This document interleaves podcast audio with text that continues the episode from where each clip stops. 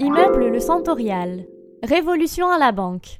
40 ans de construction et 7 ans de reconstruction après un incendie qui mobilise 600 pompiers pendant 19 heures.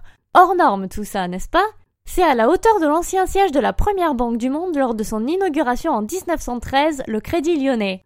L'immeuble est connu pour ses deux coupoles Eiffel et son escalier à double révolution, inspiré par celui du château de Chambord de Léonard de Vinci avec l'objectif de permettre à deux populations d'emprunter le même escalier sans se rencontrer, une pour la direction et l'autre pour les employés. Buzzy Tip.